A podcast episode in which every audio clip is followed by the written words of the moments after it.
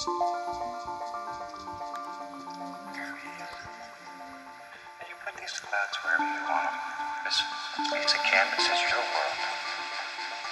Your world.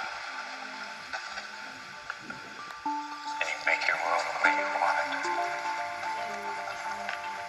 Man, I don't know, take a clean, inch brush, and I want to blend, I want to blend the bottom of these clouds out without touching the top. So let's start right here. Let's start very, very lightly, very lightly, very lightly.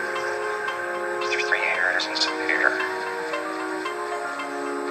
Just it caress the canvas, barely, barely, barely touching. Okay, now, okay, let's fluff this cloud.